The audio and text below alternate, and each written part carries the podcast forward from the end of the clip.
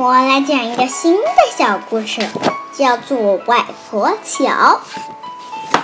外婆桥有十个小，有十个小故事。今天我们来讲外婆桥和老和尚背着鼓来了，分别是四页和六页。我们开始讲第一个吧，外国外婆桥，外婆桥，摇摇。摇摇摇，摇到外婆桥。外婆上山采枇杷，枇杷园里刚开花。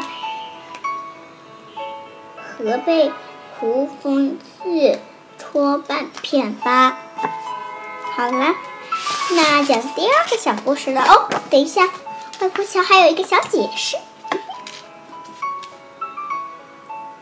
江南的小桥流水。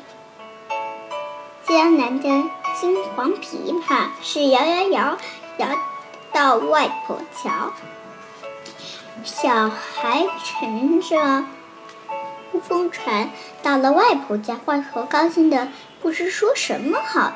结果外孙唱个摇歌给他听，摇歌里有外婆，那是他自己，他故意出自己的洋洋，他去采果子。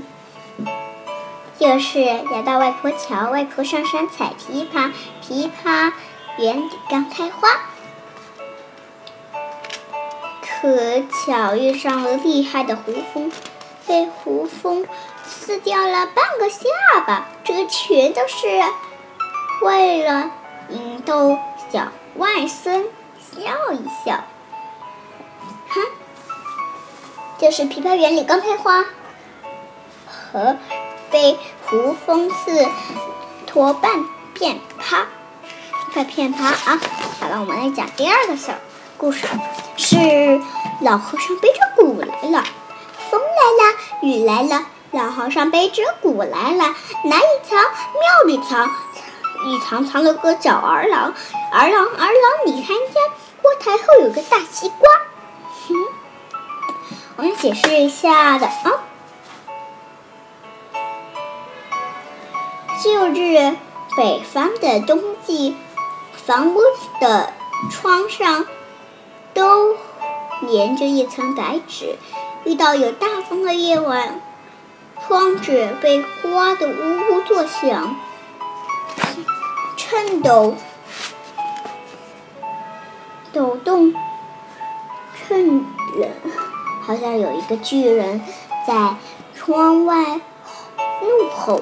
小孩看。害怕了，哭闹又不肯睡觉。这时候，小孩的娘便唱起一首传统的歌谣，那就是这样了。这就是风来了，这就是老和尚背着鼓来的意思。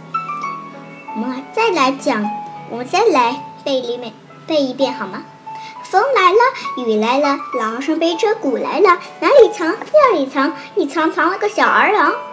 儿郎儿郎，你看家，不还后有个大西瓜。好了，嗯，这个故事就讲完了。